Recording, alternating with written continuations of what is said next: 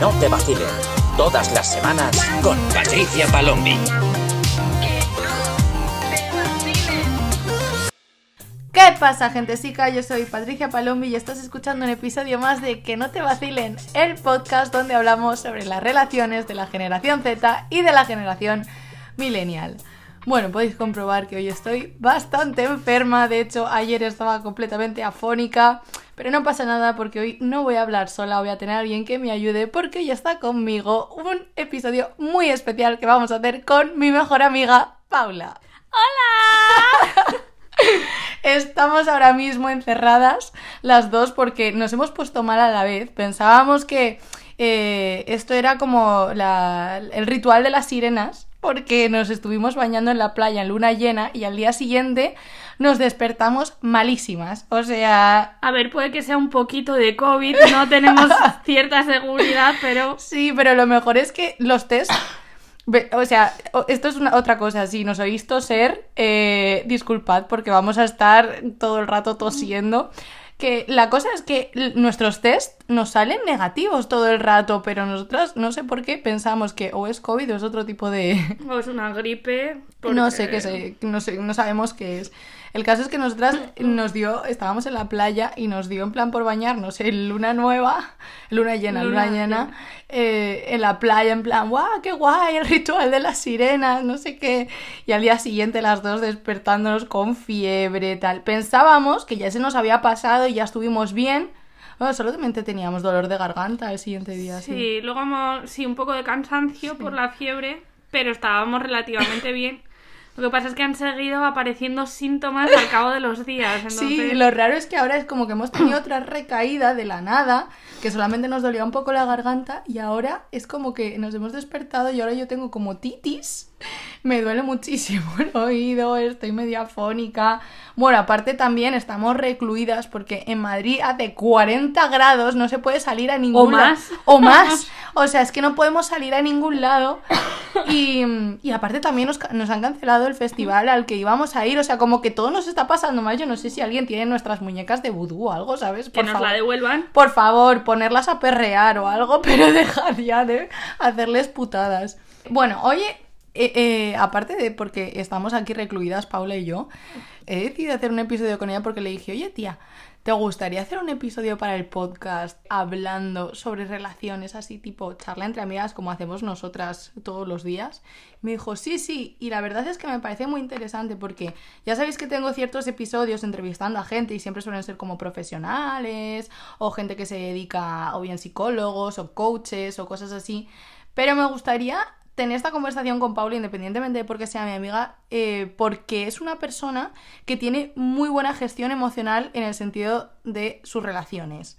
Eh, Paula tiene un apego súper seguro cuando tiene que ver con sus parejas, eh, siempre ha tenido relaciones hiper sanas y entonces me parece muy interesante cogerla como caso práctico para toda la gente que me preguntáis o cómo se gestionan estas cosas, verlo desde el punto de vista de una persona que realmente lo lleva a cabo y que realmente lleva así sus relaciones. Entonces, una de las cosas que me gustaría empezar preguntando es, cuéntanos, Paula, tú sueles tener un apego muy seguro en relaciones. Entonces, ¿cómo haces en tus relaciones para confiar plenamente en tu pareja, para no tener esa inseguridad o esa ansiedad cuando estás con alguien o cuando no te contesta o, sabes, poder estar separada de tu persona sin esa, ese agobio o esa A ver. ansiedad? A ver, cuéntanos. Yo creo que todo empieza en el momento en el que tú vas a empezar una relación con cualquier persona.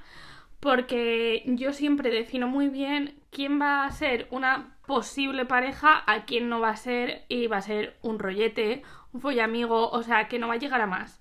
No sé si es porque yo en mi cabeza establezco las cosas que sí me gustan en una relación y las cosas que no me gustan. Y si no cumples los requisitos, no, no, No, te puedo- involucras. no me involucro, pero porque tampoco me enamoro. O sea, no es algo que yo decida rollo porque sea súper exigente, porque tampoco me considero que sea súper exigente. Entonces, pues ha habido chicos con los que he estado, con los que solo he mantenido una relación tipo rollete o follamigo y no he ido a más, pero he hecho planes con ellos de estar en su casa viendo pelis y tal, pero sé que a mí no me llenan como pareja. O sea, podríamos decir entonces que tú como que tienes ya tu lista de cosas que tiene que cumplir una persona Sí. y que si no cumple esas cosas Sí. directamente como que no te involucras emocionalmente con ellos. Puede ser, o sea, no es una lista que sea como tiene que ser tal, tal, tal y hacer un check de cada cosa, porque realmente si ahora tú me preguntas qué tiene que tener esa persona, empieza a divagar un poco porque no lo tengo establecido realmente, sino que a primera vista sí que concuerda con lo que en mi mente está, ¿sabes? Aparte de que sea buena persona, lo típico que queremos todo el mundo.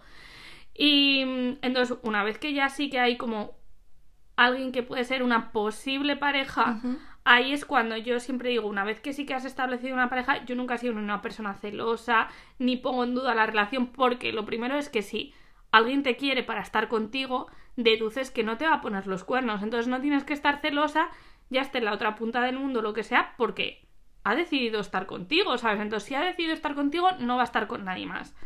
Claro, luego hay casos de cabronecetes y tal, que es lo que se dedican a hacer, pero oye, a mí no me ha pasado. En ese sentido, con mi pareja más larga, a mí no me ha pasado. Y eso que tu- tuvimos durante dos años una relación a distancia.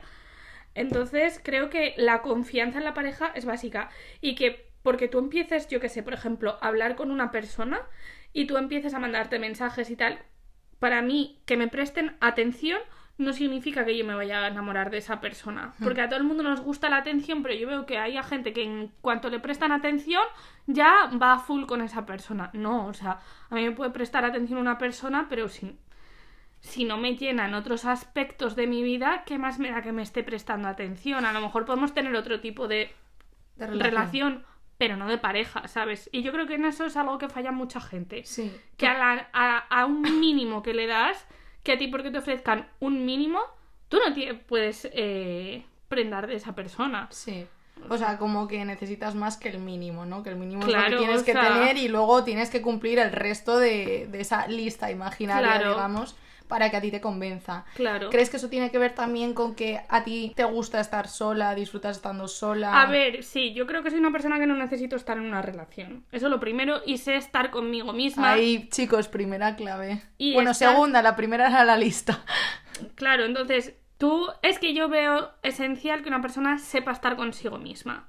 O sea, que yo no significa que sea la persona más segura del universo, todo, todo lo contrario. O sea, Esto me parece muy importante. Esto, eh, quiero hacer aquí una pausa porque esto es una cosa que a mí me preguntan muchísimo, ¿no? Lo de, parece que el tema de la autoestima es una cosa como que la gente lo trata como un total, ¿sabes? En plan, como que tú llegas a una meta y ya eres intocable, eres tal No, cual, y no. la autoestima es algo que tú puedes tener buena autoestima en tus relaciones o puedes valorarte en las relaciones y tener tus estándares claros y no necesariamente tienes que ser intocable o estar siempre en la cima emocionalmente ni pues eso, creyéndotelo más o no sé qué. Yo creo que no guarda relación Claro. la autoestima con tener una pareja. Hmm. Porque yo tengo mis miles de complejos, como la inmensa mayoría. Yo no me considero ni una diosa, ni me considero nada. Lo que pasa es que a la hora de las relaciones sí que sé cómo me gusta relacionarme. Pero tú tienes respeto por ti misma, que Claro. creo que esa es la base. No es tanto en plan como una autoestima física, creo que es lo que quiere decir Paula, más que eh, el hecho de tener que justificar que estés soportando ciertas cosas que vengan de tu pareja porque tú no estés a gusto en cierto campo de tu vida laboral o físico o lo que sea, sino que puedes tener perfectamente respeto por ti mismo, puedes saber lo que quieres en tus relaciones y no significa que tengas una autoestima de 10, 10, 10 en todas las casillas de tu vida, claro. ¿no? Es que tener la autoestima, de decir, no, es que no me siento guapa o tal, no significa que alguien te pueda pisar por eso, ¿sabes? En una relación. Entonces es como, es que no tiene nada que ver, porque yo me respeto a mí misma independientemente de mis inseguridades. O sea, que yo tenga inseguridades es como los vídeos estos que aparecen en TikTok y en redes sociales, que es como chicas que están gorditas, que no sé qué, que no sé cuántos, que es como, no me querías cuando estaba así. Claro, pues, es que es que no, no, no, no, va no, así. no Claro, de hecho yo hice un vídeo, yo hice un vídeo en TikTok justo criticando este trend en concreto, que era el de, eh, seguro que lo has visto, el de esta persona eh, te lo pasaba todo. Y salen ellos, o bien que o son gordos, o no son guapos, o no son normativamente atractivos, y luego pone, este ya no, ¿sabes? O, o y que sale... en ese momento no se sentían a gusto con No, pero casualmente, ¿sabes? En plan, siempre ponen a gente que normativamente no es tan, tan- no está tan aceptada eh, en cuanto a belleza. Y luego cuando cambian y se vuelven normativos, es cuando ponen y esta ya no, ¿sabes? Y entonces yo critiqué este trend porque eh, que hubo gente que estaba de acuerdo y gente que no, porque yo dije, es que no sé por qué eh, me parece fatal este trend en el sentido de que parece que solamente las personas que son normativamente atractivas tienen derecho a exigir respeto, A que se las a que se, respete. exacto, en plan a exigir una buena pareja, a exigir un respeto, a exigir unos mínimos. Parece que cuando o eres gordo o eres norma o, eres feo o no eres normativo No atractivamente, ese respeto. exacto. Y, y es como yo estoy completamente en lo contrario, ¿sabes? O sea, estoy totalmente eh, me opongo a, a ese pensamiento. O sea, si ese mismo trend me lo hubiesen hecho con la misma persona, es como, evidentemente, el cambio es interno, que doy por hecho que esta gente también habrá tenido un cambio interno, ¿no? Aparte del Sí. cambio físico, pero parece que solamente se muestra con el Sí, exterior. a través del lo físico. Claro. Yo creo que esa sí que es una de las bases principales, el respeto a uno mismo para establecer cualquier tipo de relación.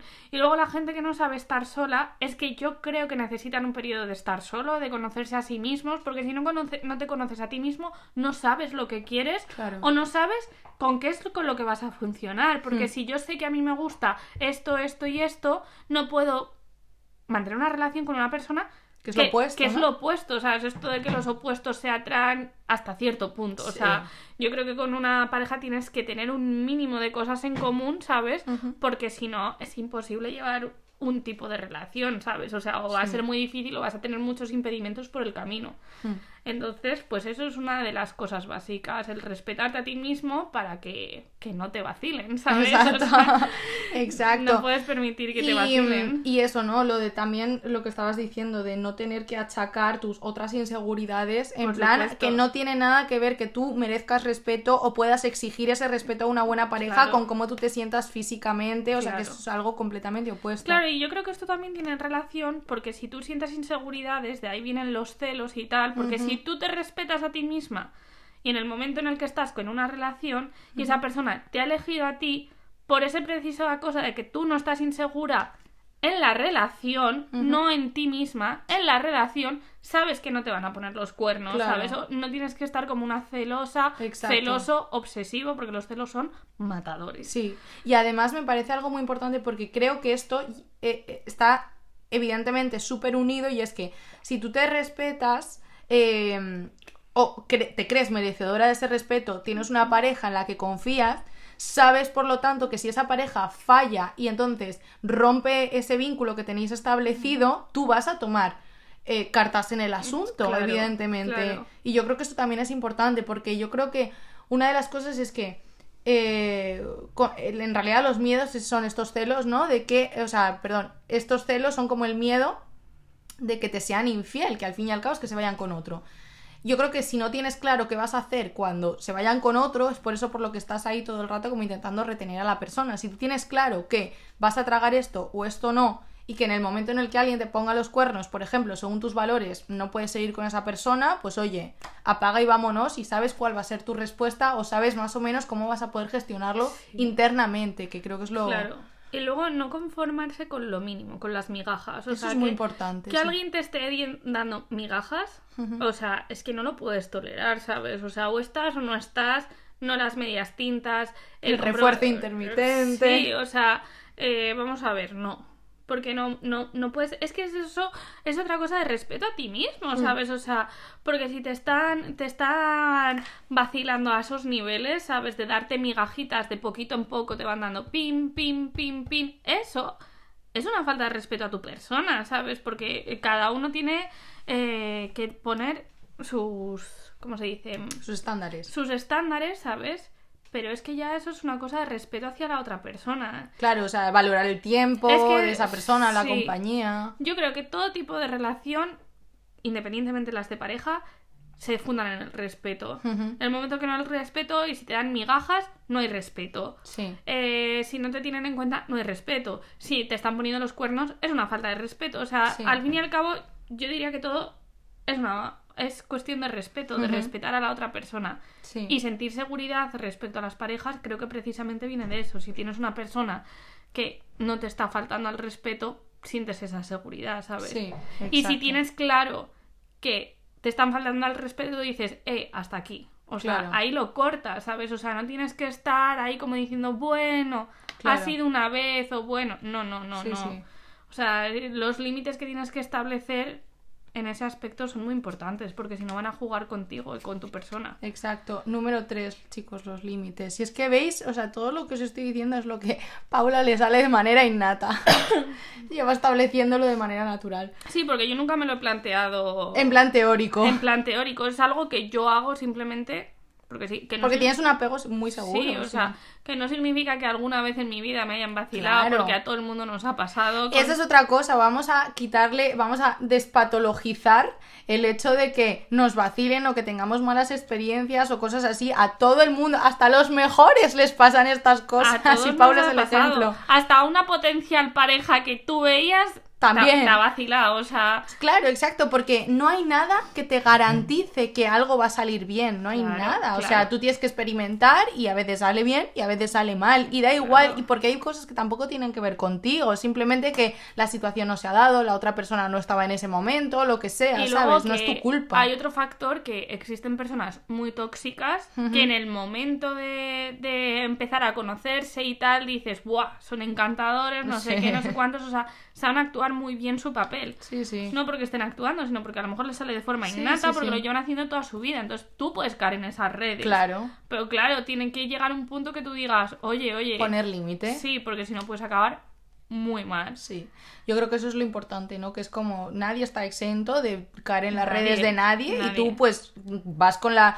Tú empiezas una relación de lo que sea, amistad, pareja, lo que sea, con las mejores intenciones. Tú no vas por la vida pensando que todo el mundo es un hijo de puta, ¿sabes? No, Entonces claro. yo creo que llegas un poco mm, con tus buenas intenciones que puedes caer en las redes de una persona, el problema es que cuando ya la cosa se empieza a poner turbia, Mm. ahí es lo importante de tener como esa esas creencias como tan férreas, ¿no? Para perdón, como para poder establecer esos límites llegado el momento. Volviendo a lo del principio que me has dicho, lo de es que yo veo si esta persona tiene mm, pues las características de primeras que tal y luego veo si esta vez establezco vínculo o no con esa persona. Sí. Entonces, una de las cosas que a mí me fascina, en plan de cómo haces tú esto, es la diferencia como entre involucrarte emocionalmente o no involucrarte, porque creo que esto es un problema que tiene mucha gente, creo que esto también es algo que viene de fábrica y que no todo el mundo puede hacer o debe hacer, porque creo que todos somos diferentes y hay gente que directamente no funciona para ellos, y es, por ejemplo, este problema del que me hablan muchísimo, que es cuando la gente se pilla de un casi algo o un follamigo, cosas así, ¿no? O sea, alguien que les ha dicho que no quiere una relación con ellos o alguien que abiertamente está eh, demostrando que evidentemente no van a tener una relación con ellos. Entonces, como en el momento en el que empiezas a tener como esa, mm, pues ese contacto físico, por ejemplo, cuando tienes sexo o estas cosas, es muy difícil no pillarte. Entonces, háblanos un poco en plan cómo tú haces esta separación, porque tú, eres- o sea, lo haces súper bien. Yo creo, o sea, porque cuando tienes una relación de rolletes a una relación de pareja, es eso, ¿no? como que no cumple mis estándares, pero yo puedo tener una relación, pues eso, de estar con contacto físico, eh, hacer como planes de parejita, pero que no eres pareja. Y yo veo que con las personas que he estado y que me ha pasado esto, los dos lo sentíamos. Es como, Nos gusta el momento, pero no el futuro. sí, ¿no? estamos disfrutando de, de este momento, no somos ni muchísimo menos pareja, ni nos planteamos en un futuro ser pareja, porque no hay un vínculo emocional que nos una a esos niveles.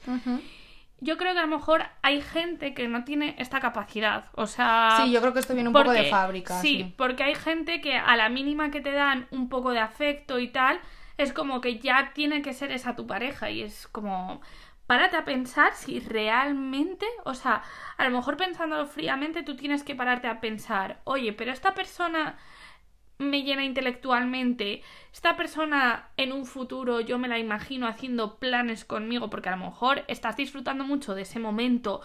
eh, tipo Íntimo, hoy que sí íntimo buah qué a gusto estamos aquí abrazados viendo una peli no sé qué eh, f- qué cariñosos conmigo tal pero tú planteártelo y siendo eh, cero cero subjetiva Romántica, sabes sí. tienes que hacerlo de una forma muy objetiva oye yo me veo viviendo con esta persona. O sea, si me tuviese que ir a vivir y amoldar mi vida a una vida de pareja con esa persona me veo. Porque yo, o sea, ahora mismo pienso en una persona en concreto con la que me ha pasado y digo, es que no me veo, ¿sabes? O sea, Claro.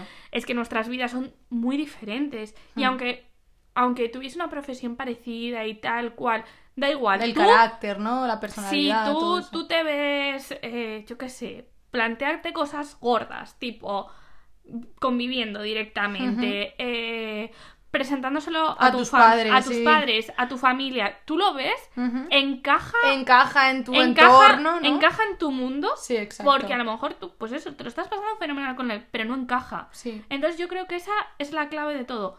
Que yo los veo a, a esos chicos como que no encajan en mi vida. Independientemente de que sean muy buenas personas, eh, chicos simpáticos. O sea, esto no es cuestión de decir, no, es que nunca os quedáis con el bueno. Yo creo No, que no, eso no tiene nada que tiene ver. nada que Yo ver. creo que influyen muchas otras porque cosas. creo que la otra persona también lo percibe, Sí. ¿sabes? Y por eso ninguno de los dos va a más en una pareja, porque ninguno de los dos percibís que encajáis en la vida del otro. O sea, te puedes llevar bien, te puedes atraer físicamente, muchísimas cosas, pero no hay. Y claro, a la hora de imaginarte estas cosas en un futuro, no puedes decir. Eh, no, es que no encajamos, pero yo me voy a moldar a él. Que no, no, no, Eso no. a la larga no suele funcionar. Ten la seguridad en ti misma de que si Sí. no encaja en este momento en tu vida, no tienes que forzar a que encaje. Porque las, eh, las piezas de un puzzle, si no encajan, no encajan. Sí. Y si tú fuerzas dos piezas de un puzzle, pues a lo mejor durante un rato están ahí, pegaditas y tal, Al pero va a haber un momento que va a explotar y, se, y va a saltar, ¿sabes? O sea, no va a funcionar a la Sí. Entonces creo que eso es muy importante a la hora de definir qué tipo de relación tienes con esa persona y disfrutar del momento, que oye, que no, no en todos los momentos te va a aparecer una potencial pareja. Hmm.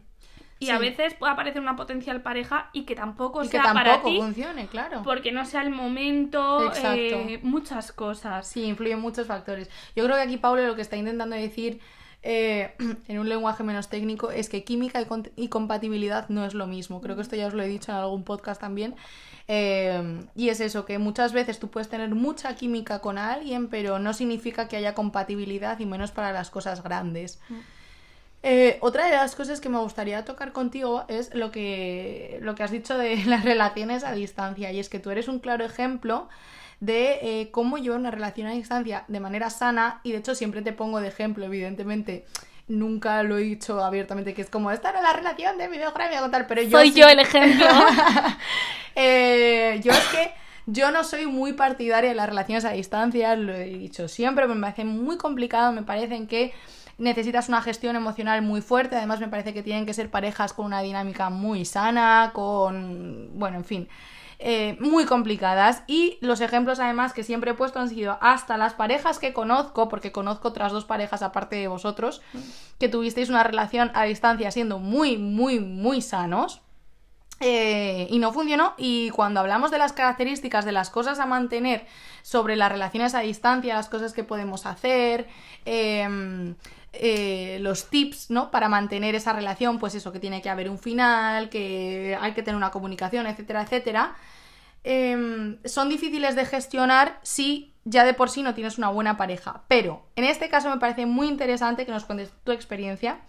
Porque Paula tuvo una relación a distancia, eh, teniendo una pareja súper sana y que al final se, se acabó. Y, y, mm, cuéntanos en plan, ¿por qué crees tú? ¿Qué fue lo que falló? ¿Cómo te lo tomaste? ¿Cómo fue tu experiencia en ese tipo de relación? A ver, yo lo primero, mi relación no empezó siendo a distancia. Eso es verdad, exacto. Eso es lo primero porque yo creo que inicial, no sé, no, no lo he vivido como para da- decir nada de ello, pero una relación que nace a distancia me parece complicado. Mi relación no empezó a distancia, sino que después de unos años se convirtió a distancia por asuntos personales.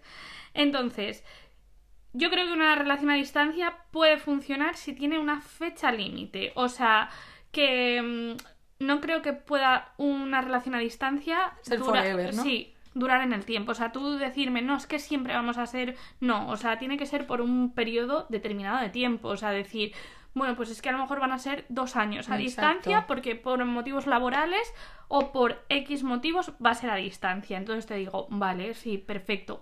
Pero si tú me dices que es una relación a Y distancia no se sabe el final, ¿no? indefinido. Yo lo veo muy complicado. Yo también. Yo lo veo complicado. Entonces, eso, yo mi relación no empezó siendo a distancia, sino una relación normal. Y luego se convirtió en a distancia. Yo en todo. Fueron como dos años a distancia, yo creo. En todos estos momentos. Yo nunca sentí que me iban a poner los cuernos. O sea, también tenía 100% de, de seguridad. Confiabas plenamente Confiaba en la otra plenamente persona, en la otra persona a día de hoy. Yo no estoy con esa persona, pero también os puedo decir que no pongo en duda eh, esos años, o sea, de verdad que tengo cero dudas. Y entonces es como muy importante que ya haya establecido, pues eso, la pareja una seguridad, o sea, yo veo que si vives en una relación con una inseguridad, con unos celos y mm. tal, o sea, es imposible, es imposible. Y luego que para que esa relación a distancia funcione, tiene que haber mucha comunicación, porque si no hay comunicación es muy complicado. Además, yo, mi tipo de relación a distancia era muy a distancia, porque Sí, era, en la otra punta del mundo. eran dos continentes diferentes. sí, sí. O sea, no es decir, oye, que es que yo estoy en Madrid y yo estoy en Sevilla y es que cogemos un avión y nos vemos. No, no, es que yo no tenía la posibilidad de coger un avión cada Sí. dos por tres, sino, Claro. o sea, imposible. Y mm, las relaciones a distancia queman. Queman mucho, o sea, porque de- pasas de tener una rutina con esa pareja, aunque no convivas con él o, No, o pero, con aquí- ella. pero el simple hecho del contacto físico, Pero de ya- poder ver a esa sí, persona. no hay to- contacto físico, no haces planes con esa persona, que no todo es el contacto físico, o sea, si tú tienes yo El sé, soporte emocional. Claro, también, ir a claro. cenar, ir Claro. al cine, hacer tus planes, ¿sabes? Es que eso ya no hay. O sea, entonces, claro, si no tienes, yo qué sé, decir, oye, pues es que lo voy a ver en tres meses, por lo menos tienes ahí algo a lo que aferrarte, por decirlo de alguna forma, pero si no, es muy difícil. Y más si no confías en la persona. Buah, o más si hay celos. O sea, es que yo si hay celos en una relación a distancia, no lo veo. O sea, ya me parece una locura que existan celos en una relación normal, como para encima una relación a distancia, Sí. que quema más de lo normal. Y luego, pues eso, con una diferencia horaria muy grande, tal, la comunicación se hace más difícil aún. Entonces, eh, tienes que tener muy claro que eso va a tener un fin.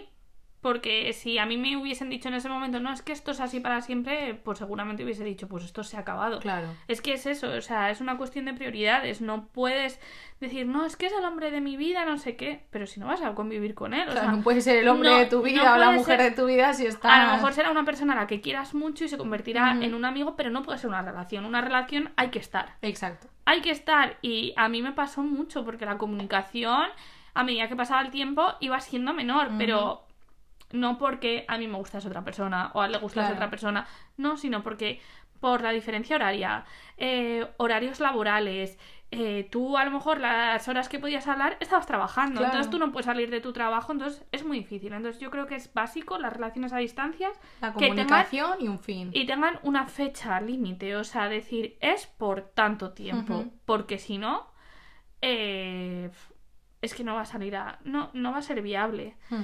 Y la gente que se embarca a lo mejor en relaciones al principio que ya son a distancias, yo ahí no me puedo meter porque no lo he vivido, ¿sabes? Ya. Pero creo que también tienen que tener una fecha límite. Sí, yo creo que también, y además, sobre todo, que esto también pasa mucho, que es al contrario, que es gente que empieza en relaciones a distancia, como, ay, qué guay, y en el momento en el que están juntos, se dan cuenta de que son súper incompatibles, porque no es lo mismo tampoco conocerte en plan a través de una pantalla No. que conocerte o, o verte en tres momentos puntuales a estar todos los días en una rutina, porque es como, uff, a ver cuánto inviertes en mí, porque al final es una cuestión de prioridades. Te tienes que conocer físicamente. Y no, Exacto. no en rollo intimidad, sino. mm, En el día a día. En el día a día tienes que conocerte. Sí, sí, en cómo eres, tu personalidad, esa compatibilidad de la que estábamos hablando, que Claro. no basta con la química, que tiene que haber una compatibilidad en la forma de hacer las cosas, en la forma de vivir, en la forma de ver el mundo. Claro. Esto es importante. Entonces es eso, como relaciones a distancia, sí, pero con fecha límite.